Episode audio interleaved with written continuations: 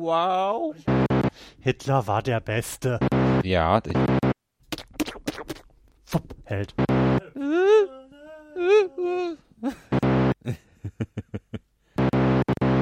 Wollen wir anfangen? ja. Ach, guck mal, das müssen wir mal ausmachen. Ein bisschen. Ich frage mich, ob wir da drauf gewesen wären. Ich glaube nicht.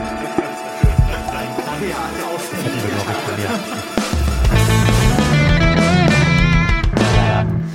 Herzlichen Glückwunsch zur 44. Ausgabe des Florian Primel Podcasts mit Lars Holscher. Und Florian Primel.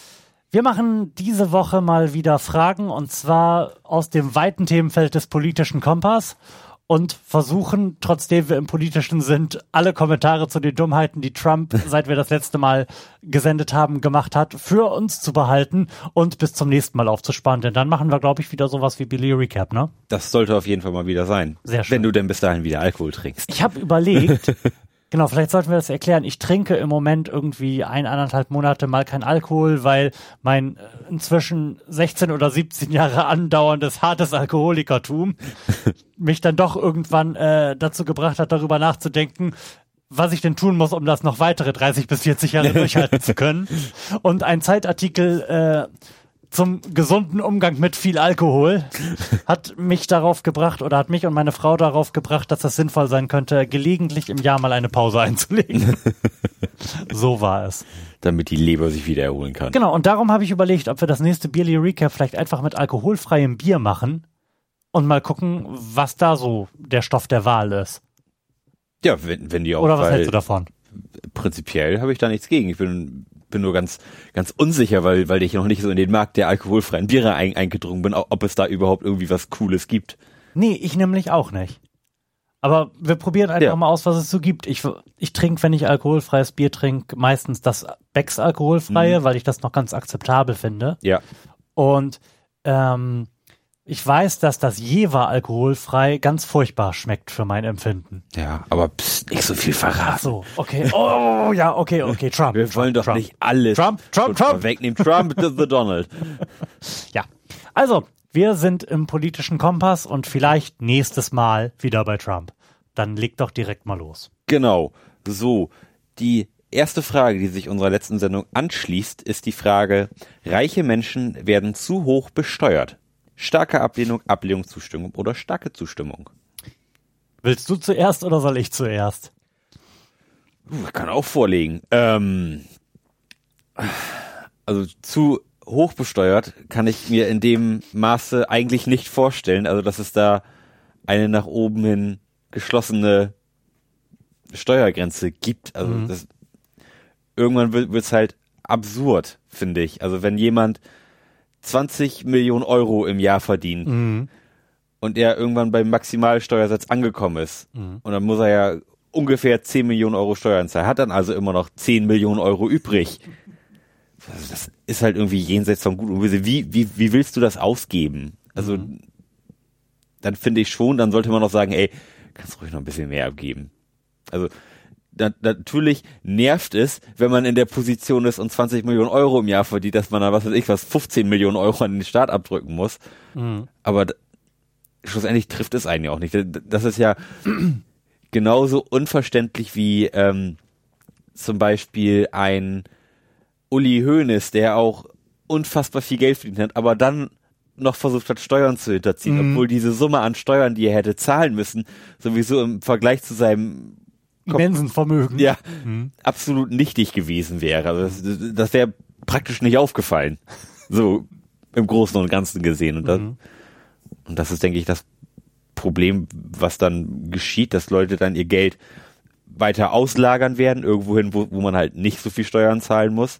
Und dann werden die Reichen, die, oder die sehr Reichen, ähm, sowieso wieder davon ausgeschlossen sein, hier in Deutschland ihre 75 Prozent Steuern zahlen zu müssen. Daher wei weiß ich nicht, ob das, ob das Sinn macht. Mhm. Wie denkst du denn darüber? Ähm, grundsätzlich natürlich erstmal wie du und ich glaube, erstmal müssen wir differenzieren, ähm, auf was Steuern erhoben wird. Sind wir jetzt nur bei Einkommenssteuer oder sind wir auch bei Vermögens- und anderen Steuern, die irgendwie auf sich auf äh, das auf dein verfügbares Einkommen auswirken. Also Klassiker wäre jetzt hier, muss die Abgeltungssteuer bei 25 Prozent sein oder äh, können Spekulations- und Aktiengewinne halt ebenso wie Einkommen oder mit deinem Einkommensteuersatz besteuert werden? Wofür ich bin. Das, würde, das würde ja ungemein Sinn machen, sag ich Das mal. würde ungemein irgendwo, Sinn ne? machen, sieht man aber in verschiedenen Parteien anders. Mhm. Ähm, und grundsätzlich bin ich auch deiner Meinung, dass ähm, die Reiche, die Reichen, selbst wenn wir erstmal bei der Einkommensteuer bleiben, nicht zu hoch besteuert werden. Mhm. Dass dem, dass dem äh, schlicht und ergreifend in der praktischen Auswirkung nämlich nicht so ist, erkennt man daran, dass die privaten Vermögen in Deutschland Jahr für Jahr steigen. Und zwar signifikant stärker steigen als die, als die Wirtschaftsleistung des Landes. Mhm. Das heißt, eigentlich gibt es da kein Problem und man könnte da kräftiger zulangen. Ja. Und Steuern kommt ja auch von Steuern. Also es Ja. sind ein Steuerungsmechanismus. Mhm. Und auch vor dem Hintergrund finde ich das grundsätzlich sinnvoll, da ähm, wieder die Gesellschaft in eine andere Richtung zu steuern. Mhm. Und, also ich bin ja auch durchaus der Meinung, dass ähm, sich Steuern mit dem verfügbaren Einkommen irgendwann asymptotisch den 100 Prozent annähern könnten. Mhm. Ich bin absolut dagegen, Gehälter zu deckeln, wie das die, wie das die Linke fordert. Inwiefern deckeln? Ja, Managergehälter, irgend Firmen zu verbieten, irgendwelchen Managern Im- Gehälter im Bereich von 20 Millionen zu zahlen. Das ist den Linken nach nicht in Ordnung. Das ist den Linken nach nicht in Ordnung und ich bin der Meinung, die können ja so hoch sein, wie sie wollen. Aber Das sind halt ausreichend Steuern muss halt zahlen. aus 97 Prozent Steuern be bezahlen. Ja. Ach, Stimmt, die, die hatten irgend, irgendwie so einen Vorschlag, dass der Manager nicht so und so viel mehr als der Geringverdienste zahlen darf oder, oder Wofür ich mich ja auch in der letzten Sendung beim letzten Mal politischer Kompass auch ausgesprochen habe, über sowas mal nachzudenken. mhm. Weil ich so aneinander gekoppelte Mechanismen eigentlich immer ganz sinnvoll finde. ja, So, aber- jein, aber ja. Ja, aber äh, zurück zu der grundsätzlichen Frage. Wir sehen in der praktischen Auswirkung, dass die Reichen nicht zu hoch besteuert werden, denn sie werden tendenziell immer reicher. Mhm. Und äh, wenn man diese in der Methode sehr fragwürdige, aber im Ergebnis meiner Meinung nach doch recht aussagekräftige Oxfam-Studie wieder rauskramt, nach der ja inzwischen acht Menschen mehr besitzen als die Ja. ärmere Hälfte der Menschheit, Mhm. dann sehe ich irgendwie nicht, dass die Reichen jetzt nicht nur in Deutschland, sondern insgesamt betrachtet Mhm. zu hoch besteuert werden. Ja. Und sowieso frage ich mich auch, wie äh, irgendwo gedeckelte Steuern und auch insbesondere äh, gedeckelte Sozialbeiträge, denn die sind ja nicht nur prozentual gedeckelt, sondern tatsächlich äh, bei einem fixen Betrag, über den hinaus du nicht mehr in die Sozialkassen einzahlen musst, ähm, wie die, wie dieser Umstand mit der vielbeschworenen Leistungsgesellschaft zusammengeht. Denn irgendwann steht das halt einfach in keinem Verhältnis mehr. Und ich bin der Meinung, dass wir äh, Erfolg in der Gesellschaft stärker wie in einem Action-Rollenspiel organisieren sollten. Nämlich, dass es nach hinten raus immer schwerer wird und am Anfang aber ziemlich easy ist.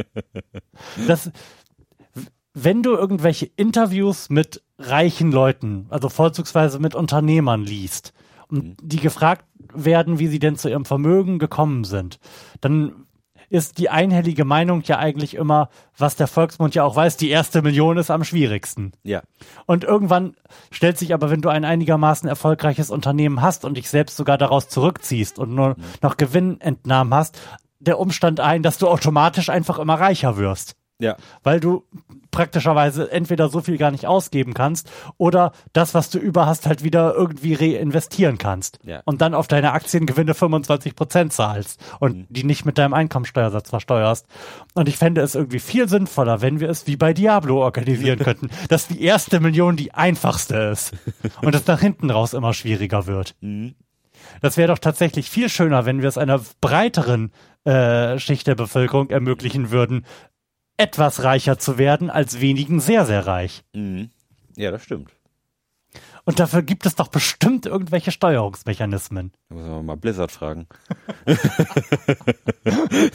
Vielleicht sollten wir das erklären, oder? Bei so Action-Rollenspielen ist es so, dass du am Anfang für alles, was du tust, sehr, sehr viel Erfahrung, Geld oder was auch Mhm. immer bekommst und das aber im Vergleich zu dem Fortschritt, den du schon erreicht hast, späterhin immer weniger wird. Mhm. Das heißt, um späterhin ein Level aufzusteigen oder sehr viel reicher zu werden, musst du sehr, sehr viel tun im Vergleich zu am Anfang. Ja. Und ich glaube, das ist in der Gesellschaft umgekehrt organisiert. Ja.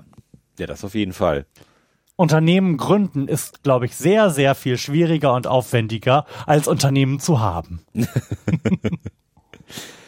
und womöglich geerbt zu haben. Ja, das auch noch. Oder dann kannst du es dir nicht leisten, weil du Erbschaftssteuer zahlen musst. Musste ja nicht. Darüber müssten wir jetzt auch noch mal gesondert reden, finde ich. Denn das geht auch überhaupt gar nicht zusammen. Was meinst du jetzt speziell? Leistungsgesellschaft und keine Erbschaftssteuer Wir haben ja eine Erbschaftssteuer. haben wir nicht. Also nicht in nennenswertem Umfang. Und du und Unternehmen sind davon ausgenommen. Ja, wenn du, wenn du ein Unternehmen erbst, musst, musst du keine Steuer zahlen? Nicht, wenn du es schaffst, schlag mich tot, zwei Jahre oder so die Arbeitsplätze zu erhalten. Ja, warum solltest du dann auch Steuern zahlen? Hm? Warum, warum sollte man dann auch Steuern zahlen? Also das, Weil man ein Unternehmen geerbt hat mit dem Wert X. ja, aber du strebst ja an, es weiterzuführen. Wenn du Steuern zahlen müsstest, dann könntest du dir es ja eventuell gar nicht leisten, weil du vielleicht nicht in, in der Position bist, da- das Geld zu haben, um diese Steuer zu bezahlen, um das Unternehmen weiterzuführen und die Arbeitsplätze zu Ja, sichern. das, das ist die grundsätzliche Argumentation, die da immer aufgeführt wird. Aber es ist ja nicht so, dass du, dass du auf einen Schlag, Siemens erbst. nein, auf einen Schlag äh, den Gegenwert von 10% Siemens an die Steuer bezahlen musst. Sondern dass du das über einen gewissen Zeitraum bezahlst und dann im Optimalfall natürlich aus deinen persönlichen Gewinnen entnimmst. Ja. So ist das Ganze ja gedacht. gut, aber kannst auch oftmals mit verlieren und das finde ich ist eine schwierige, also das ist eine, eine schwierige Entscheidung. Das ist jetzt halt wirklich eine Glaubensfrage, wie, wie man das macht. Mhm. Ob man das jetzt gut findet oder schlecht findet. Also ich, also ich finde es glaube ich gut, dass man, wenn man ein Wir hatten- Unternehmen bekommt, keine, keine Erbschaftssteuer zahlt, weil du ja versuchst, Arbeitsplätze zu erhalten, anstatt ähm, zu sagen, ja, okay, jetzt habe ich hier die Firma bekommen, habe hab ich keinen Bock jetzt auf die Steuer, dann verkaufe ich das Ding. So. Dann gibt's das Unternehmen ja nach wie vor. Oder nicht mehr. Oder, oder, du, oder du, du löst den Betrieb auf. Du hast keine Ahnung, ich, ich würde von meinem Vater die Tischlerei erben und muss jetzt da einen riesigen Steuersatz drauf bezahlen. Und- musst du ja, du musst ja erstens keinen riesigen Steuersatz Ja, bezahlen ich- und zweitens nicht auf einmal.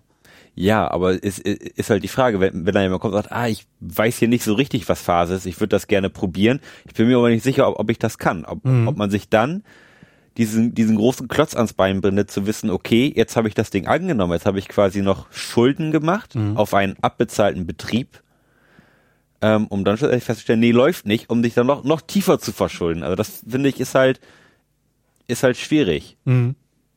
Ich finde, man, man, man sollte Steuern zahlen, wenn man den Betrieb dann verkauft. Also dann, dann sollte in irgendeiner Weise eine, eine Erbschaftssteuer fallen. Wenn man den Betrieb aber weiterführt, wie du auch gesagt hattest, da die, die zwei Jahre, dann finde ich das legitim, dass man da keine Steuer drauf zahlt. Was ich aber gerade ganz anderes schon, was, was mir die ganze Zeit schon im Hinterkopf Ja. rumschwirrt, was ich auch ir- irgendwie ganz geil finde, was aber auch irgendwie eine Utopie ist, wenn man so ein bisschen soziale Verantwortung ähm, anerziehen möchte, würde ich es irgendwie ganz geil finden, wenn man ähm, sagt, okay, du, du zahlst hier x Steuern, außerdem musst du x Prozent deines Gehalts spenden. Mhm. So, und dann kannst du halt aussuchen, wo, wo halt Geld hingeht. Und das würde ich irgendwie ganz, ganz spannend finden. Dann ist das vielleicht nochmal so ein, so, so der Gedanke, okay, das mache ich jetzt vielleicht gerne, weil ich weiß, es ist da und dafür. Mhm. Und das muss ja auch nicht immer schlecht sein, aber das passiert dann natürlich nur in einer perfekten Welt, wo jeder irgendwie interessiert ist und nicht sagt, ach, ist mir egal. Ja, und davon mal ganz abgesehen ist das ja auch was, was auch immer wieder als Argumentation dafür herangeführt wird, reiche Leute nicht stärker zu besteuern, dass die ja so viel spenden würden. Aber in einer, wie du ja gerade sagst, utopischen, perfekten Welt hätte der Staat auch hinreichend Steuereinnahmen, um Dinge so zu organisieren, dass es vieles, was aktuell über Spenden geregelt werden muss, gar nicht über Spenden Ja. geregelt werden müsste. Ja, sicherlich. Aber das finde ich eigentlich ganz, ganz nett, wenn man mal so wieder so ein bisschen soziale Verantwortung mal irgendwie, Mhm. sich mal, dass man sich einfach mal mit Sachen auseinandersetzen muss, mit denen man vielleicht vorher nichts zu tun hatte, weil man da irgendwie keinen Bock drauf hatte oder so. Finde ich eigentlich ganz, ganz nett. Ähm, aber was anderes. Die Situation, die du gerade geschildert hast, du erbst die Tischlerei deines Vaters und musst dann möglicherweise Erbschaftssteuer zahlen, ähm, ist ja auch nicht die einzige Situation äh, oder die einzige Art und Weise, auf die man ein Unternehmen erben kann. Du kannst ja beispielsweise auch ohne Geschäftsführer oder sonst irgendwas in diesem Unternehmen werden, einfach nur einen oh, großen Aktienbesitz an einem Unternehmen erwerben. Ja. Oder erben in diesem Fall. Wie Ja. ist das dann da, da deiner Meinung nach? Was ist, wenn du die Tochter der Quanz bist und ja BMW-Aktien erbst, die dir 800 Millionen Euro im Jahr an Dividende einbringen, ohne dass du da in, je in deinem Leben was für getan hättest? äh, das, also dann, das ist dann wirklich wieder was, was anderes, wenn man nicht aktiv im, im Unternehmen ist, sondern ein, ein, einfach nur irgendwie nur, nur Wertanteile hat an, an der Firma, aber nicht selbst involviert ist, oder keine Ahnung, nicht irgendwie im, im Vorstand oder im Aufsichtsrat oder sowas aktiv ist, dann klar, dann kannst du auch auf, auf Steuern zahlen, wenn du dich nicht in irgendeiner Form da engagierst. Weil das ist dann ja wirklich geschenktes Geld. Ja gut, aber dann lasse ich mich halt vorher von meinem äh, sterbenden Elternteil in den Aufsichtsrat setzen und bin dann da nach einem Jahr wieder raus. Ja, dann warst du nicht lang genug da und dann musst du auch Steuern zahlen. ja, das äh, kannst du drehen und wenden, wie du willst. Irgendwas ist immer scheiße. Ja, aber irgendwas ist immer scheiße, führt ja in der Konsequenz dazu, dass äh, acht Menschen mehr besitzen als die ärmere Hälfte der Menschheit. Das heißt, irgendwas müssen wir ja wohl tun, oder? Irgendwas müssen wir tun. Und das wäre eigentlich, die Reichen mehr zu besteuern. Aber, Aber- global Ja, und nicht nur in einem Land. ja. Das, das Spiel funktioniert nur, wenn alle mitspielen. Also funktioniert's gar nicht. also es wäre ja schon wirklich hilfreich, das äh, europaweit irgendwie Ja. organisieren zu können. Wenn wenigstens die Schweiz mitspielen würde. Ja, das würde schon das eine oder andere Problem mit Geldmaucheleien irgendwie lösen. oder Luxemburg. Oder Luxemburg. Ja, da, das macht's umso trauriger, dass Europa momentan unter so einem schlechten Stern steht, finde ich. Ja, es scheint ja alles so ein bisschen gerade zu bröckeln. Mal gucken, vielleicht rafft man sich ja wieder zusammen. Welcher Meinung sind wir denn jetzt? Wir sind der Meinung, reiche Menschen werden zu hoch besteuert. Ähm, das sind wir für, für starke Ablehnung. Ich denke auch. Also das ist, das ist ja wohl ganz klar. Über die Ausführung sind wir uns zwar nicht einig, wie man es besser machen könnte, aber wir sind uns auf jeden Fall sicher, dass es nicht richtig ist. Ähm, die nächste Frage lautet, oh Gott, mein Auge juckt. Ähm, die nächste Frage lautet, diejenigen, die es sich leisten können, haben das Recht, bessere medizinische Versorgung zu erhalten. Lass mich da kurz drüber nachdenken. Also mein, mein erster Impuls ist natürlich nein. Eigentlich sollten alle Menschen die gleiche, das gleiche Recht auf medizinische Versorgung haben, aber dann hat man natürlich direkt äh, im Hinterkopf wieder die Frage, ist das jetzt notwendig? Ist das wirklich eine medizinische Maßnahme, die man in diesem Fall braucht? Und dann fängt man, glaube ich, an zu differenzieren. Und da beginnen, glaube ich, die Probleme. Mhm.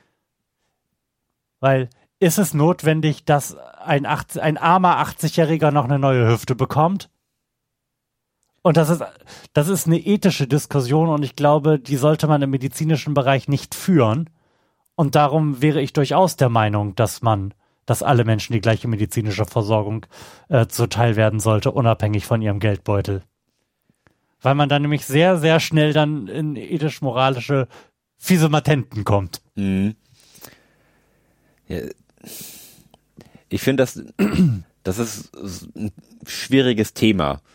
Ähm, Ich, denke, differenzieren muss man zwischen medizinischer Versorgung und im weitesten Sinne Kosmetik. Ja gut, dass man Kosmetik immer im, Sinn, im weitesten Sinne selbst zahlen muss, das finde ich schon richtig. Also au- außer dass jetzt irgendwelche psychischen Leiden davon getragen, dann okay, dann kannst du natürlich gerne die Kasse bezahlen. Ähm, aber so darüber hinaus wäre es auch, ich hätte gern irgendwie ein bisschen dickeren Po, oder kann auch mal hier Baba-Staat bezahlen. Ähm, nee, also das, das, das tut nicht Not. Nee, Ja, was ist denn zum Beispiel mit Zahnersatz? Das ist ja ein recht, äh, recht praxisnahes Beispiel jetzt. also wenn dir anfangen, die Zähne auszufallen, Ja. macht es schon Sinn, dass du neue bekommst. Ist aber ja nicht so. Nicht, äh, nicht in der Regel. Ähm, ja, das, das ist halt auch eine, eine, eine schwierige Sache, habe ich jetzt auch gerade mit, miterlebt beim Bekannten. Der hat, ähm, ihm wurden auch Zäh- Zähne gezogen. Mhm. Ähm, ja, wenn du Geld hast, kriegst du vernünftige neue Zähne, die irgendwie in deinen Kiefer geschraubt werden. Mhm. Wenn du kein Geld hast, kriegst du halt ein Gebiss. Ja. Und das ist also auch, auch schon eine Behinderung, irgendwo ein Gebiss zu haben. So beim, beim Essen, dann bleibt es mal irgendwo hängen oder fällt raus. Also das ist schon irgendwie ziemlich räudig. Nicht cool. Ja, also das ist überhaupt nicht cool. Und da würde ich sagen, finde ich schon, dass man das Recht hat, irgendwie in dem Sinne die beste Versorgung zu bekommen, die, die, die so möglich ist. Ähm, zumal das auch, sag ich mal, Dinge sind, die auch, die, die ja auch flächendeckend erledigt werden können, wo du nicht, um jetzt deinen im Kiefer verankerten Zahn zu bekommen, muss, musst du jetzt ja nicht nach München runterfliegen oder nach New York. Mal, das ist, das ist ja wirklich flächendeckend möglich. Ich find, also ich finde alles, was irgendwie sehr Spezielles oder eine spezielle Behandlung, die vielleicht noch in irgendeiner noch nicht ganz fertigen Phase ist, wo man dann irgendwie für so eine experimentelle Behandlung nach New York fliegen muss, da finde ich okay, kann ich irgendwo nachvollziehen, wenn man das irgendwie selbst bezahlt. Ähm, aber so die, die, diese gru- grundlegenden Sachen wie Krebsbehandlung oder die, diese ganzen Altersleiden, ich finde, da, Aber- da dürfte kein, kein Unterschied gemacht werden zwischen reich und arm. Jetzt, wo du gerade Krebsbehandlung gesagt hast, ich glaube, bei Krebsbehandlung ist die äh, experimentelle Behandlung, für die du dann nach XY fliegst, ähm, was was ständig vorkommt. Ja, So gerade da. Und sollte das dann bezahlt werden oder nicht? Ja, das, also, Ich- das, ich finde, Gerade da würde würd ich, glaube ich, nochmal von der anderen Seite herkommen wollen, weil experimentelle Behandlungen sind ja nicht umsonst experimentell, Ja. sondern weil daran noch experimentiert wird. ja, ich glaube, als, als, als, vom also, Stand der Wissenschaft genau. her ist das ganz sinnvoll, den möglichst viele äh, mit der also- Standardtherapie bereits ungeheilte Patienten zuzuführen. Gut, aber das ist dann dann ja auch was, was dann eher Pharmakonzerne tragen werden als Kassen. So ex experimentelle Therapien. Das ist ja was, die, die freuen sich ja, wenn jemand dran teilnimmt, mal, so, so gesehen. Ne? Von daher denke ich mal, dass das jetzt so ein bisschen ein, schlechtes Beispiel war. Ähm, was, was aber auch noch, finde ich, ganz, ganz spannend ist, dass ja durch solche speziellen Therapien oder Behandlungen, die irgendwie reiche Leute machen, auch teilweise die Therapien von armen Leuten mit mitfinanziert werden, weil irgendwie einer jetzt eine Million Euro für andere oder für, für sich au ausgibt, haben halt wieder viele an, andere die Chance, sag ich mal, den Arzt auch zu bekommen, weil der halt sein Geld, sag ich mal, mit einem großen verdient hat, um dann wieder hunderte kleine für weniger Geld zu behandeln. Funktioniert das so? Also sicherlich in Einzelfällen. Ich weiß aber nicht, wie das grundsätzlich geregelt ist. Ja, also, also das, das ist zum Beispiel irgendwie in, das ist in Afrika zum Beispiel so, da gibt's, ähm, gibt's zum Beispiel Ärz, Ärzte ohne Grenzen, das sind halt ganz, ganz viel Privatärzte, die halt dann un unglaublich viel Geld mit irgendwelchen Schönheits-OPs für Stars verdienen und dann sagen, okay, jetzt habe ich mein Geld verdient, jetzt arbeite ich drei Monate nicht und nee, armen Kindern in Afrika die, die Gaumspalte wieder zu. Für Umme. Ähm, und das finde ich, macht es dann schon wieder attraktiv zu sagen, okay, wenn du, wenn du das Geld hast, dann kannst du auch für gewisse Sachen bezahlen. Ähm, aber ich finde, im, im Großen und Ganzen bezahlen solltest du nur für Sachen, die nicht lebensnotwendig sind. Nicht Äh, lebensnotwendig. die, also, also, genau, genau. Du, also du kannst durchaus auch ohne in deinem Kiefer verschraubte Zähne leben. Ja, ja. Aber Das ist das, das ist nämlich genau Ja. das Problem, was ich ganz am Anfang Mhm. aufgeworfen habe. Klar, das klingt jetzt erstmal gut zu sagen, nur notwendige medizinische Behandlungen werden bezahlt, aber der Knackpunkt ist dann halt, was notwendig ist und was nicht. Das ist dann wahrscheinlich immer eine Einzelfallentscheidung. Mhm. Oftmals, ja. Ich, ich, ich überlege gerade, wo, wo man da in irgendeiner Weise eine Grenze Mhm. ziehen kann, aber das, aber, Ich glaube, das die, kann man die nämlich halt, eben nicht. die ist so, so schwammig, Mhm. dass, dass man, dass man da glaube ich irgendwie keine gerade Linie durchkriegt. Also Mhm. egal wie, wie man es dreht und wendet, weil, weil du, wie, wie du schon gesagt hast, es ist wirklich einzelfallabhängig. Ja, weil man würde ja intuitiv zum Beispiel grundsätzlich äh, irgendwelche Schönheitsoperationen Erstmal ablehnen. erstmal ablehnen, aber wenn, Aber wenn, wenn- du halt wenn- aussiehst wie Mo Sislek, Ja. dann ist das vielleicht durchaus für dich lebensnotwendig. Ja. Aber dann ist es ja wieder von der Kasse im Einzelfall entschieden worden, dass das, weil du psychische Probleme hast, dass es notwendig ist, dass, dass du das hast, um irgendwie eine anständige Lebensqualität zu gewährleisten. Aber das ist halt sehr aufwendig, ne? Wenn, Ja. wenn, wenn man das irgendwie flächendeckend machen will, dann sind auch wieder die, die, die Kassen zu klein oder du bis, bis deine Entscheidung über dein neues Gesicht getroffen bist, liegst du schon unter der Erde oder was, was weiß ich. Ähm, oder hast du schon lange Strick genommen. Wie ist die, wie lautet die Frage nochmal genau? Diejenigen, die es sich leisten können, haben das Recht, bessere medizinische Versorgung zu erhalten. Medizinische Versorgung. Also eigentlich ist damit ja alles gemeint, ne? Mhm. Würde ich jetzt mal behaupten. Wenn man das mal runterbricht, medizinische Versorgung, dann stelle ich mir jetzt vor, ein Millionär und ein Penner ha haben einen Unfall. Beide sind gleich schwer verletzt. Mhm. Ja. Beide kommen ins selbe Krankenhaus. Ja. Haben sie dann das Recht auf dieselbe Behandlung? Und das Selbstverständlich. ist ja. Ja. So, dann, wenn man das so runterbricht, Ja, aber da, dann würde da ja stehen, äh, auf dieselbe rudimentäre medizinische Versorgung oder dieselbe notwendige oder auch lebensnotwendige medizinische Versorgung. Also Leben, lebensnotwendig wäre uns ja, wie wir gerade festgestellt haben, als Einschränkung schon zu hart. Notwe nur notwendig hingegen ist wieder ein sehr weiches Kriterium mit sehr, sehr viel Einzelfallentscheidungen. Und ich glaube, so läuft es im Moment ja auch. Also es besteht ja durchaus die Möglichkeit, dass du äh, in den Konflikt mit deiner Krankenkasse trittst und irgendeine medizinische Behandlung, für die normalerweise nicht aufgekommen werden würde, bezahlt bekommst, weil dein Fall speziell gelagert ist. Ja. Aber was es ja jetzt zum, zum Beispiel gibt, und das ist mir auch neu gewesen, wenn du einen Bandscheibenvorfall hast, dann ist es ja in der Regel so, dass die Wirbel versteift werden. Ja, So. Wenn du aber privat versichert bist, dann gibt es auch, auch die Möglichkeit, da zwischen die Gelenke ein Gelpad einzusetzen, was quasi nicht versteift und alles macht, wie es vorher war. So, und das finde ich ist, es ist zum Beispiel was, wo ich mich frage, warum kann das nicht jeder haben? richtig. Und da würde ich jetzt auch intuitiv sofort sagen, selbstverständlich sollte das jeder haben. Ja. Das, es ist halt wirklich schwierig, da ir- irgendwo was zu finden, wo man sagt, ja, hier ja Richtig. und da nein. Ähm, grundsätzlich bin ich, glaube ich, eher bei dieser Frage bei Ablehnung, dass das niemand das Recht hat, bessere Leistung für mehr Geld zu bekommen. Andersrum finanziert es natürlich auch irgend, irgendwas Gutes wieder. Im Idealfall. Ich wollte es gerade sagen, im Idealfall. Ja, Und Vielleicht ist irgendwann irgendeine Art so dicke Taschen richtig. und wird zu wenig besteuert. Man hier den Bogen auf die letzte Frage wieder Ja. schlägt. Ähm, ja, was, was, was sagst du? Ich? Also ich, ich glaube, da brauchen wir auch nicht weiter drüber reden. Wir- Wir drehen uns hier sonst un unendlich um Kreis. Ja. Ähm, Ich wäre da auch bei Ablehnung. ja, nicht bei starker Ablehnung, aber bei Ablehnung. Richtig. Sehr schön.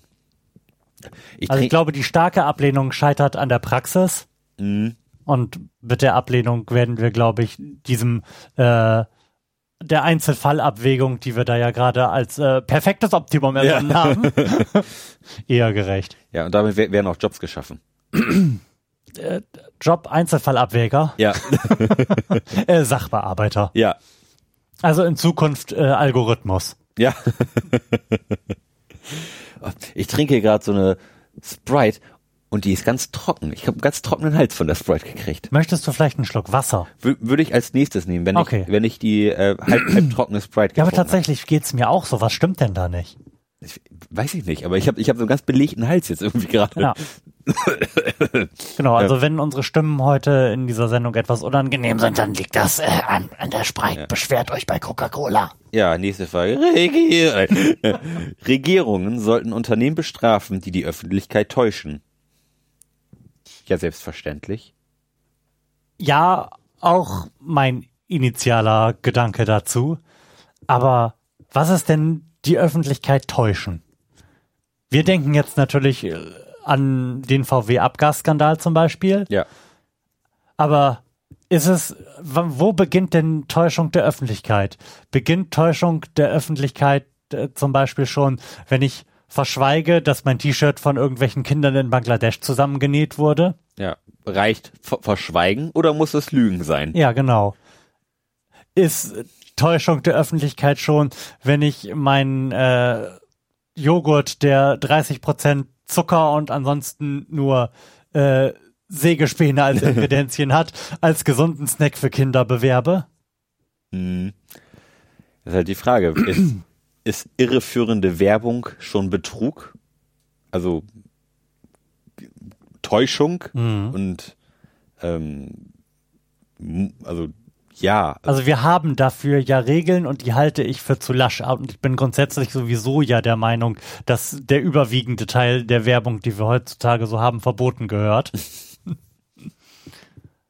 Aber das ist ja eine persönliche Animosität von mir. Ja, also ich finde, also wenn die Informationen, die einem vorliegen, de facto nicht richtig sind, Dann hat man sich die falschen, dann sind es alternative ja, Informationen. genau, das sind das alternative Fakten. ähm, nee, also ich, ich finde, Unternehmen so, sollten transparent sein. Und wenn sie vorgeben, transparent zu sein, dann muss, müssen die in, in Informationen, die offengelegt werden, auch korrekt sein und dürfen nicht frei erfunden sein oder geschönt sein oder gelogen. Ja, aber die Inhaltsstoffe auf dem Joghurt sind ja korrekt angegeben. Ja, die haben jetzt vielleicht in ihrer Wirkung auf den Körper nichts damit zu tun, was in der Werbung suggeriert wird. Nämlich, dass deine Kinder glücklich sind und ihre Zähne behalten. Aber sie stehen ja da drauf. Sie sind ja in dem Sinne dann keine täuschende, Informa irreführende nö, Information. dann, dann nicht. Dann ist alles okay. Ja, also wo willst du dann, Finde ich nicht. wo willst du dann aufhören? Also dann darf dein Joghurt nur noch Joghurt heißen. Ja. Also, wenn in meinem Joghurt keine scheiß Erdbeeren drin sind, darf der auch nicht Erdbeerjoghurt heißen. Punkt. Findest du? Also, Absolut. Also, also Absolut. findest du schon. Ähm, kann ich auch nachvollziehen, aber wenn da drauf steht, ja, irgendwie, Aroma aromatisierte Joghurtplörre. ja, das finde ich, ist das nicht legitim, aber ähm, nicht strafverfolgungswürdig. Wenn jeder ist sein Eigenglücke Schmied, wenn du dir diesen fürchterlichen Joghurt kaufst, dann hast du selber Schuld. ich habe ja auch schon gesagt, wir haben da Regeln für Ja. ich finde sie halt einfach nur zu lasch. Ich bin halt, ich bin halt auch der Meinung, dass eine Wurst, die überwiegend aus Schweineinnereien besteht und 4% Geflügelanteil hat, nicht Geflügelwurst heißen darf. Wahrscheinlich wird die Regelung nicht ganz so aussehen, aber sie geht in diese Richtung. Ja. Ja. Ähm, und da ist es halt meiner Meinung nach wichtig, dass auf den Sachen draufsteht, was drin ist, wenn du es dann kaufst. Ja, aber Und das, drauf ist, das reinfällst. ist doch völlig, ja, das ist doch völlig äh, an den Haaren herbeigezogen zu behaupten, dass die Konsumenten irgendwie mündig und für sich selbst verantwortlich wären. Auf dem, du wirst auf dem Weg zur Arbeit irgendwie 500 Werbebotschaften zu dir genommen haben oder wahrgenommen haben und ähm, stehst im Laden vor einem Regal mit 70 Produkten der gleichen oder 70 Sorten des gleichen Produktes. Das kann, mir kann niemand erzählen, dass äh, der durchschnittliche Verbraucher in der Lage ist, da eine vernünftige, in großen Anführungsstrichen, Entscheidung zu treffen und sich die Inhaltsstoffe auf seiner Wurst durchzulesen. Und dann auch noch zu begreifen, was es bedeutet. Gut, aber irgendwo willst du ja einen freien Markt haben. Mich, mir brauchst du das nicht sagen. Ich will den freien Markt nicht haben. ich bin ein beschissener Kommunist. Ich will den freien Markt haben und ich hätte gerne 20 Sorten Wurst. Und wenn ich, und wenn ich mich dann für die falsche entscheide, habe ich Pech gehabt. Wenn ich klug, bin, klug genug bin und mündig genug bin, um in einer freien Marktwirtschaft leben zu können, dann kaufe ich auch reflektiert meine Waren ein. Das, Das- tust du vielleicht, und Ja. das glaube ich noch nicht mal, dass du es tust. Aber die Mehrheit der Leute tut es halt nicht. Oder die ist dazu gar nicht in der Lage. Ja gut, aber es kann ja nicht nur eine Sorte Wurst geben. Ja, Ja. So. Das, das geht ja, also das, das geht in unserem freien Markt nicht. So, und du willst ja irgendwie auch Vielfalt haben. ja. So, und dann kann das Produkt mit dem großen Deckelnamen Joghurt, ähm, kann dann ja, also kann es schon, ist aber irgendwie unhandlich, wenn das dann irgendwie Sägespänen, Milchwasser Gemisch mit äh, Bioethanol, Monosodium-Gifttomat. ja, das das ist einfach nicht praktisch und ich und ich finde das schon okay, wenn so, wenn solche Sachen Joghurt heißen und da ist halt nur ein bisschen Joghurt drin und du kaufst das Ding halt, wo nur ein bisschen Joghurt drin ist, ja mein Gott, dann hast du Pech gehabt. es es wird dich ja nicht umbringen, also das das ist ja schon mal sichergestellt in Deutschland. dass egal was du kaufst, nichts von dem wird dich umbringen, es wird dich nur Nur fett und unansehnlich ja, machen. genau. genau. Und wenn du reich bist, kannst du ja auch eine bessere Behandlung leisten gegen eine Adiposität. ähm, gut, meinetwegen. Dann heißt der, dann heißt der Erdbeerjoghurt halt nach wie vor Erdbeerjoghurt, obwohl er noch nie eine Erdbeere gesehen hat. genau. Ähm, was hältst du denn eigentlich von dieser seit langem schon viel diskutierten Lebensmittelampel? Finde ich okay. Schön, da sind wir uns ja zumindest da mal einig. Ich finde, ich finde halt, ich will ja auch nicht den äh, freien Markt und die 60 Sorten Wurst komplett abschaffen. Ich würde nur gerne ähm, die Kennzeichnungsregelung eher in die Richtung gestalten, dass sie für Menschen, die nicht wir sind, praktikabler ist. Dass sie den nicht so mündigen Konsumenten dazu befähigt, eine vernünftige Entscheidung zu treffen. Ja, gut. Das ist ja aber wieder was ganz anderes. Ich, Wenn, ich wenn, möchte gerne graduelle Änderungen, die mal in eine andere Richtung gehen, als die, die hier seit 30 Jahren gegangen wird. Und niemand kann behaupten, dass sich die Qualität der Lebensmittel in Deutschland in den 30, letzten 30 Jahren nicht negativ entwickelt hat. das, das sicherlich. Wenn, wenn man jetzt sagt, okay, ich habe hier Geflügelwurst und dann ist da ein grünes Ampelzeichen drauf, was wie ab sofort jeder weiß bedeutet, diese Wurst enthält zumindest 80% Geflügel. Da bin ich vö- völlig dabei und das finde ich auch richtig. Und das ist, ist wahrscheinlich auch die, die Zukunft, das so zu machen. Dass es noch, dass die Informationen einfach noch zugänglicher werden. Ähm, wa- wa- was aber andere wiederum nicht davon abhält, ähm, ihr Joghurt trotzdem Joghurt zu nennen und dann hat er halt eine rote Ampel, weil da halt, keine Ahnung, Siegelspäne drin sind. so. Ähm, Bemerkenswerterweise haben wir jetzt äh, 20 Minuten über Joghurt gesprochen, obwohl es es, bei der ich wollte Frage gerade um sagen, es ging um was komplett anderes. das, ich ich habe auch gerade geguckt. Täuschung durch Unternehmen geht. Genau. Äh, genau. Weg vom Joghurt, zurück zu den Unternehmen. Die wir selbstverständlich für Täuschung an der Öffentlichkeit, wie auch immer wir sie jetzt definieren, bestrafen möchten. Hängen. Hängen. Back to the roots. So. Wiederum, war, ganz kurz noch, wiederum in einer perfekten Welt wäre es ja wahrscheinlich gar nicht notwendig, dass wir als Staat Unternehmen, die die Öffentlichkeit täuschen, bestrafen, weil die Öffentlichkeit dann diese Unternehmen einfach abstrafen und dort nicht mehr konsumieren würde. Ja. Aber da wir ja, wie gesagt, einfach kein, keine, den mündigen Konsumenten gibt es nicht. Und da das so ist, passiert das halt nicht. Und ich glaube, darum müssen wir den Staat da als Instanz hinstellen, der den Job übernimmt. Sicherlich. Das, wa- was schaust du hier so auf mein Handy? Ich, ich Es hat gerade ange angefangen zu leuchten. Also das Display ist angegangen, darum habe ich da hingeschaut. ähm, gut, da, weg von meinem Handy, zurück zum Kompass. Ähm, nächste Frage. Jawohl doch.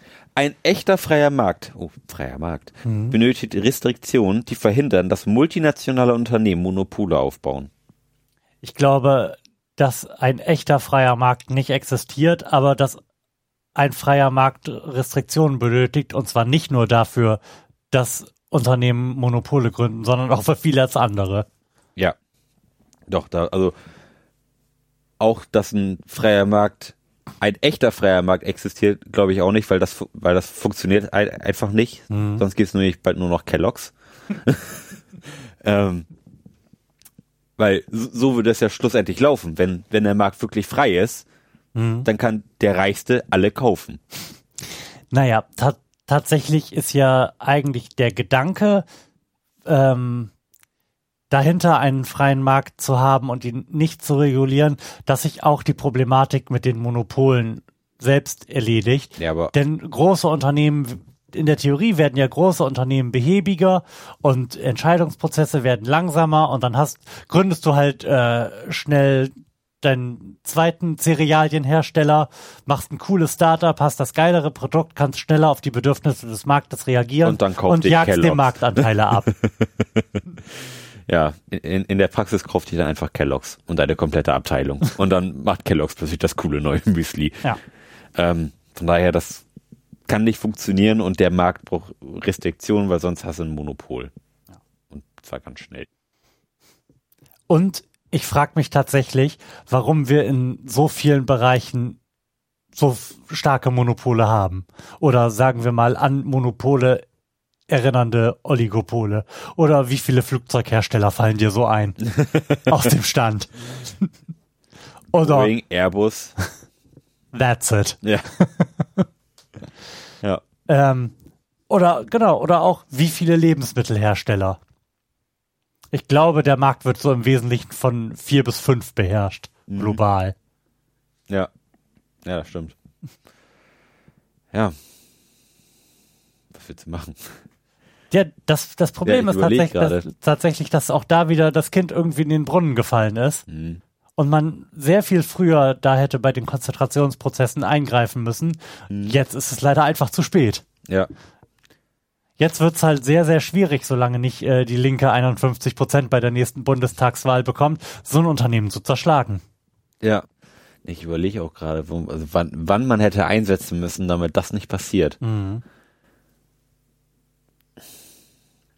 Oder äh, wie viele, wie viele äh, Ketten an Discountern gibt es in diesem Land noch? Vor allem, wie, viele wirkliche Ketten. Und, Ja, ja, und, richtig. Und wer hei heißt nicht nur anders, ist trotzdem ein Konzern. Ja.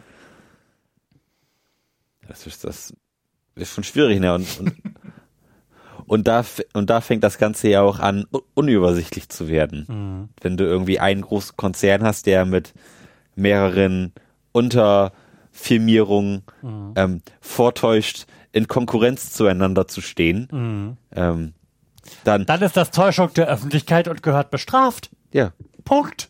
hängt sie. ich finde es zum Beispiel auch immer, immer wieder bemerkenswert, wie, wie viele zum Beispiel nicht wissen, dass Sa- Saturn und Mediamarkt zusammengehören. Also das, ja, ich habe hier noch einen Mediamarkt-Gutschein, aber das gibt's bei Saturn günstiger. Ja, dann geh doch zu Saturn und bezahl mit deinem Mediamarkt-Gutschein. Ach, das geht? Ja.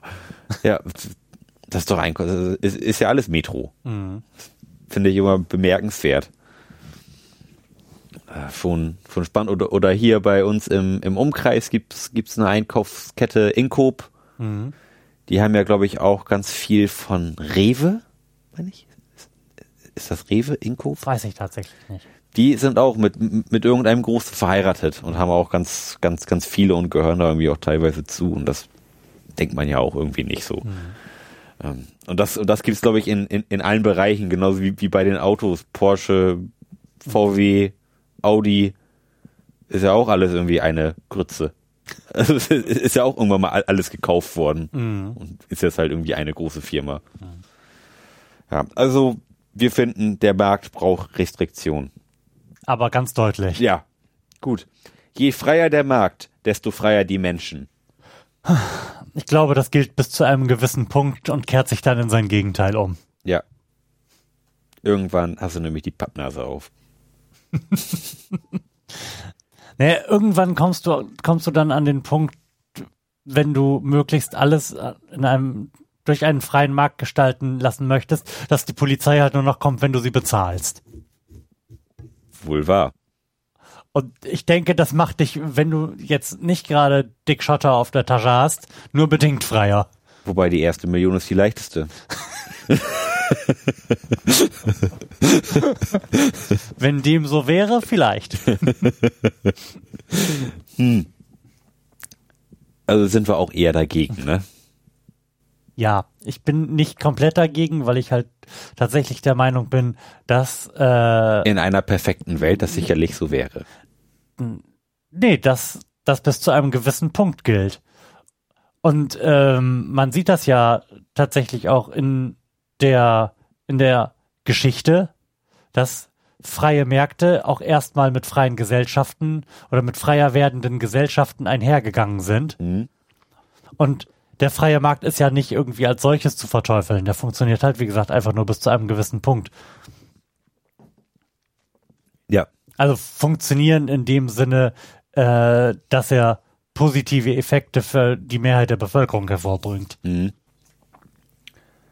Das ist, glaube ich, auch eher was, was vielleicht auf einem kleineren Maßstab funktioniert als global. Mhm. Ja, tatsächlich ist das, glaube ich, ein ganz, ganz großes Problem und vielleicht auch äh, mit der, mit den Problemen der Digitalisierung irgendwie das dominierende wirtschaftliche Problem, dass wir Kapital- und Warenströme global gemacht haben Mhm. und damit für Unternehmen und die reichen TM die Möglichkeit geschaffen haben, auszuweichen und die Vorteile verschiedener Länder zu nutzen, während die Lebensrealität der meisten Leute aber lokal geblieben ist. Mhm. Ja, das Geld bleibt woanders. Die Richtig. Ware kommt aber her. Ich, ich hatte le- letztes auch, auch gelesen, Apple hat irgendwie, wie viel? 200 Milliarden Dollar noch irgendwo liegen? Mhm. Einfach weil weil es halt nicht versteuert werden soll, da wo sie wohnen. Ja, richtig. Das ist schon, das ist ziemlich abgefahren. Wir, wir 200 Milliarden? Und ja, das nur um die Dimension mal klar zu machen, ist halt einmal der deutsche Staatshaushalt, Was schon recht amtlich ist. was schon ganz ordentlich ist, ja. Naja, und die, die Möglichkeit halt äh, Kapital globalisiert, globalisieren zu können, also jeweils da zu versteuern oder eben nicht zu versteuern, wo man das für richtig hält und sein Unternehmen halt auch an dem Ort der Welt anzusiedeln, wo man das für richtig hält oder wo die Bedingungen halt am genehmsten sind, hat halt dann auch global zu so einem ruinösen Steuerwettbewerb unter den Staaten geführt, ne? Mhm.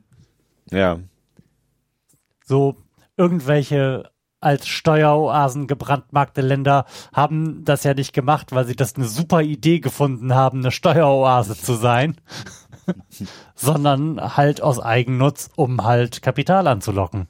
ja. Ah, gut. Wollen wir mal zu einer erfreulicheren Frage kommen? Ist die Frage, die nächste wirklich erfreulicher oder? Weiß ich nicht. Nein. ähm, ähm, aber ich, da glaube ich zumindest, dass wir uns beide sehr einig sind. Okay. Ähm, Abtreibung sollte immer illegal sein, wenn das Leben der Frau nicht gefährdet ist. Oh, dann sind wir jetzt wahrscheinlich in einem anderen Themenbereich gelandet, Ja. oder? Ah, okay. Wir sind jetzt bei sozialen Werten. Bei sozialen Werten, okay. Ab nochmal bitte die Frage. Abtreibung sollte immer illegal sein, wenn das Leben der Frau nicht gefährdet wird. Ja, da ich kein christlicher Fundamentalist bin, Kann man da eigentlich nur zu starker Ablehnung tendieren? kann man da eigentlich nur zur starke Ablehnung tendieren. Und das würden jetzt auch wieder ganz viele anders sehen, ne? Mhm, sicherlich. Und das ist ja zumindest in den USA auch wirklich so die Demarkationslinie, Mhm. mit der sich da breite gesellschaftliche Gruppen unvereinbar gegenüberstehen, ob du pro-life oder pro-choice bist. Ja, das, Und ich bin darüber irritiert. Ich bin tatsächlich da stärker als bei den meisten anderen Fragen darüber irritiert, wie man da so eine fundamentale Position einnehmen kann. Ja. Ähm, ich finde, es, es ist immer der Frau se selbst überlassen, was sie mit ihrem, ihrem Körper macht. Und wenn mhm. zum Beispiel, wenn das jetzt so sein sollte, wie, wie es in dieser Frage steht, ja. dann wäre eine Frau vergewaltigt worden und mu muss das Kind austragen. Gut, aber auch das, das ist jetzt erstmal wieder, wieder so ein Edge Case. Ja, wäre in dem Fall aber illegal, das Kind abzutreiben. Mhm. Aber gut, das jetzt mal wirklich außen vor gelassen wieder, wo du sagtest, es ist der Frau selbst überlassen, was sie mit ihrem Körper tut, wäre jetzt natürlich wieder die Argumentation, wenn du äh, pro-life wärst, dass die Frau dann hätte, als sie Sex hat, bereits entscheiden können, was sie mit ihrem Körper tut und jetzt auch mit den Konsequenzen zu leben haben muss. Gut, das mag sein. Nichtsdestotrotz ist es ja der Körper der Frau. Und ähm, was ich noch viel, viel spannender finde, ist, dass die Leute ja sagen, dass das ist Leben und das lebt mhm. irgendwie, ja, das, mhm. das, das lebt, aber es hat halt irgendwie bis zur 20. Woche kein zentrales Nervensystem. Also es ist nur Biomasse, mhm. Die da irgendwie im Körper zusammenwächst, was irgendwie, was de facto nichts fühlen kann. Also mhm. ist, ist viele sagen, das ist Mord, aber das, das ist kein Mord, wenn es nichts fühlt. Es ist kein Mord, wenn es nichts fühlt. Darf ich einen Koma-Patienten töten? Moment, der hat ein zentrales Nervensystem. Ja, aber womöglich und, er und könnte er etwas fühlen. Ja. Es besteht zumindest die Möglichkeit, dass er etwas fühlen könnte, weil er ein zentrales Nervensystem hat. Mhm. Aber du weißt ja, wie da die Argumentationen verlaufen. Ja, fürchterlich. Und auch da, also ich finde das sehr, sehr schwierig, da ähm, eine vernünftig ethisch fundierte Position zu einzunehmen, weil jetzt, wo du gerade zentrales Nervensystem sagtest, du würdest dir jetzt auch einen Zeitpunkt definieren wollen, ab dem ein Schwangerschaftsabbruch nicht mehr, sagen wir mal, opportun ist. Ja. ja. Aber wo tust du den denn hin? Zum zentralen Nervensystem, von da an, wo auch Leben passiert. Leben passiert schon längst vorher. Ja, aber kein also kein, kein Leben, was in irgendeiner Weise Nerven hat oder was auch nur im, im geringsten irgendetwas wahrnehmen kann. Ist das der zentrale Punkt? Also, also oder oder zumindest ist zumindest für mich persönlich. Mh, okay. Finde ich zumindest danach irgendwie zumindest bedenklich zu sagen, ach komm, machen wir noch weg. Ich meine, dann kannst du mhm. ihn auch nicht mehr mit einem kleinen Schaber wegmachen, dann muss er, glaube ich, schon nochmal wie mit der flachen Hand draufhauen oder so. Hm. ähm, gut, ir irgendwo muss man eine Grenze ziehen, dass du nicht irgendwie noch im neunten Monat abtreiben kannst. Mhm. Das, dann ist es halt schon ein Mensch und der. Ja, aber da, das ist doch die zentrale Frage. Ab wann ist das ein Mensch? Und da würde ja jetzt von anderer Seite argumentiert werden, dass man ja faktisch das Potenzial, ein Mensch zu werden, an der Stelle bewertet und dann ist das ab dem Moment der Empfängnis als, als Mensch zu werten. Ich möchte diese Position auch nicht einnehmen, aber es gibt sie ja. Es gibt sie, ja. Ja, yeah. Aber nur weil und ich finde sie, ich finde sie vor dem Hintergrund problematisch, dass wenn ich das Potenzial, ein Mensch zu werden, bewerte, ich ja auch behaupten könnte, das würde ein Hitler werden. Möglich. Ähm, sagen wir so, ich kann die, diese Stellung nachvollziehen. Bis, bis zu einem gewissen Grad, dass man sagt, okay, hier en, entsteht Leben, das Leben ist heilig, mhm. ähm, das, das kannst du nicht wegmachen. Mhm. So. Andererseits finde ich aber steht vor diesem Leben noch das Leben der Mutter mhm. oder der, der werdenden ja. Mutter, was finde ich dem Ganzen immer noch übergeordnet ist. Mhm. Zumindest bis zu einem gewissen Grad. Und diesen Grad setze ich bei mir, wenn das zentrale Nervensystem mhm. anfängt zu wachsen. Mhm. Weil dann ist dieses, ist dieser Blob in der Lage, auf, irgendwie auf Reize zu reagieren und irgendwie womöglich was zu empfinden. Und dann ist halt der Punkt irgendwie gekommen, wo man sagt, ey, also jetzt aber auf Reize, bringst du jemanden um. Auf Reize reagieren kann eine Qualle auch. ist, ich will ja auch gar Ja. nicht hier irgendwie äh, einen Disput hervorrufen, aber ich versuche halt nachzuvollziehen, wo man, wo man da sinnvoll eine Grenze ziehen kann und würde das natürlich auch gerne möglichst von dir tun. Mhm. Ich finde den Ansatz mit dem zentralen Nervensystem ja gut. Und ich weiß tatsächlich auch nicht, worauf zum Beispiel in der deutschen Rechtsprechung sich diese äh, 22-Wochen-Grenze stützt. Mhm. Ob das das zentrale Nervensystem ist oder irgendwas anderes oder ob gewürfelt worden ist. Mhm. Weiß ich halt nicht. Alles möglich. Mhm. Ähm, Aber ich muss sagen, dass ich die ähm, rechtliche Situation in Deutschland da eigentlich relativ optimal, relativ optimal, Jesus Christ, habe ich das gerade gesagt, ja. ähm, ganz erwachsen finde, um Ja. es mal so zu sagen. Doch, also das, also in, in Deutschland finde ich, ist, ist auch alles gut. Also da Mhm. würde ich jetzt auch nicht sagen, hier können wir irgendwo noch was machen. Mhm. Ähm, in Amerika hingegen sieht es natürlich wieder ganz anders aus. Und da bin ich auch, auch froh, dass wir, sag ich mal, in, in Deutschland Mhm. wohnen und dass man sich über solche Sachen keine Gedanken machen muss. Mhm. Ähm, im, Im Umkehrschluss würde es es ja auch bedeuten, dass zum Beispiel die, die Pille danach, dass, dass die illegal wäre. Mhm. Ne? Weil Nee, die Pille danach verhindert, du weißt ja, wie es, wie es ist, verhindert ja nur die Einnistung einer der befruchteten Eizelle. Aber die Pille danach da geht bis zu 24 Stunden danach. Dann, Ja. dann dürfte die Eizelle schon befruchtet sein. Ja. Aber hat sich noch nicht eingenistet. Hat sich noch nicht eingenistet. Richtig. Ja. Aber auch dann ist ja schon, ne?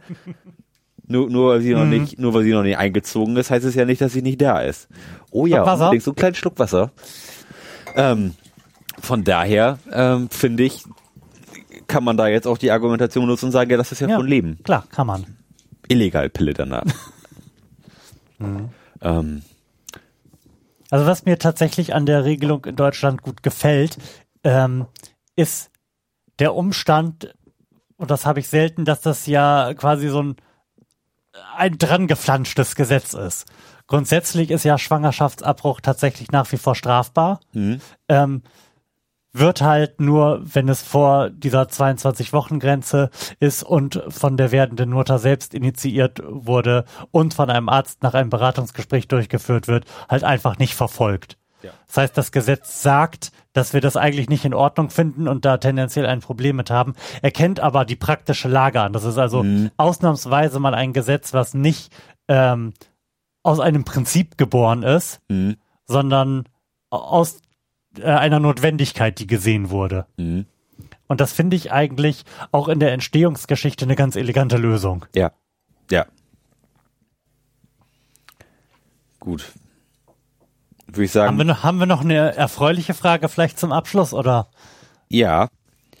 Jede Autorität sollte hinterfragt werden. Ja, tschüss. Schön, dass wir uns da so einig sind. Was haben wir denn jetzt eigentlich bei der, bei der ähm, Schwangerschaftsabbruchfrage geantwortet? Äh, wir, wir sind bei starker Ablehnung. Okay. Also Abtreibung sollte immer illegal sein, wenn das Leben der Frau nicht gefährdet ist, finde ich grundsätzlich falsch. Gut. In allen Belangen. Du doch auch. Selbstverständlich. Gut, das ist schön, dass wir uns da einig sind. Ähm, gut, dass jede Autorität hinterfragt werden sollte. Starke Zustimmung, Ja. weil sonst hast du irgendwann wieder Hitler da stehen. so ist das nämlich alles passiert. Ja. Da wüsste ich jetzt auch beim besten Willen nicht, wie ich dagegen argumentieren sollte. Vielleicht, du könnt, könntest so argumentieren, du bist, hast vielleicht nicht das Wissen, um eine Au- Autorität zu hinterfragen. Wenn jemand Experte für irgendwas ist, dann musst du davon ausgehen, dass er das besser weiß als du und das Richtige entscheidet. Ähm, vielleicht äh, formuliert die Frage ja eine Grundsätzlichkeit, die so nicht gegeben ist. Vielleicht haben wir gerade die Frage beantwortet, sollte jede Autorität hinterfragt werden dürfen? Ja. Denn so, wie, denn so wie es da steht, bedeutet das tatsächlich, dass sich jeden Experten im Fernsehen erstmal für einen Lügner halten und äh, Bis das Gegenteil an- bewiesen genau, ist. jeden anderen auch erstmal äh, hinterfragen muss, was man ja praktisch nicht tut. Da hat man ja so seine persönlichen Heuristiken und Erfahrungswerte für, Ja, um zu entscheiden, um aus dem Bauch heraus entscheiden zu können, wem man den Glauben schenkt und wem nicht. ja.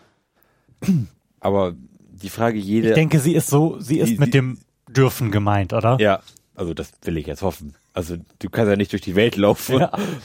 Was ist denn jetzt mit dem los? Was, was sagt er denn da? Und kann ich dem glauben und Ja. Hilfe?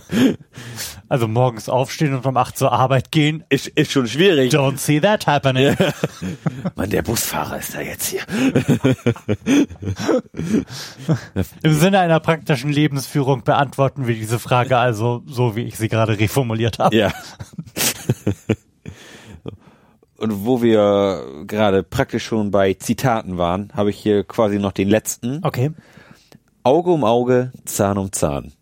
Ach, du weißt doch, dann sind wir am Ende alle blind und zahnlos, Ja. womit sich das auch erledigt haben dürfte. Der Sozialdarwinismus hat sich aus richtigen Gründen nicht durchgesetzt. Wobei ich glaube, dass dieses, ich glaube, das stammt ja entweder, also Was? wahlwei wahlweise aus einem dieser drei großen Buchreligionen, Mhm. dieser Spruch. Und ich glaube, der, wenn mich mein Kulturwissenschaftsstudium nicht völlig trügt, ist der tatsächlich äh, in den drei großen Büchern auch gar nicht so gemeint, wie wir ihn heute quasi popkulturell verwenden. Nämlich so im Sinne von äh, Revanche bis aufs Blut. Ich glaube, damit war halt eher gemeint, äh, jedem eine angemessene Strafe zukommen zu lassen. Mhm. Wenn mich nicht alles täuscht. Ja. Aber das jetzt auch nur am Rande, um noch ein bisschen klug geschissen zu haben. Gut. Und als gefährliches Halbwissen natürlich nur. Denn jede Autorität muss hinterfragt werden. Ja. Ne? Ist so. Moment. Eine müssen Du willst wir, noch eine? Eine müssen wir noch machen. Okay. Das, das ist nämlich eine ne Frage, wo ich genau weiß, wie du dazu stehst und wo wir auch schon oftmals indirekt drüber gesprochen haben. Steuerzahler sollten keine Theater oder Museen aufrechterhalten müssen, die sich wirtschaftlich nicht selbst tragen. Da haben wir schon indirekt des Öfteren drüber gesprochen. In, zumindest in Form einer Kultur-Flatrate. Ähm, ich bin der Meinung, dass die Steuerzahler in ihrer Gesamtheit als Volk bei Wahlen und in Abstimmungen Entscheidungen darüber treffen sollten, wie die Steuergelder verwendet werden oder diese Entscheidungen halt dann von den Repräsentanten des Systems gefällt werden sollte. Und dann hat das verdammt nochmal auch jeder zu akzeptieren. Mhm.